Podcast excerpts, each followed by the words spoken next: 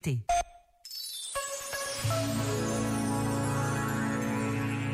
Sobre o papel da paciência na maturação da nossa vida e recordando Teresa d'Ávila, escreveu José Tolentino Mendonça.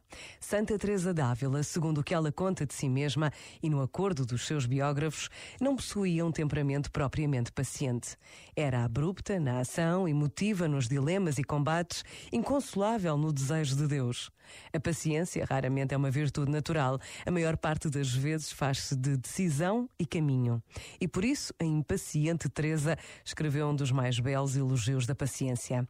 Nada te turbe, nada te espante.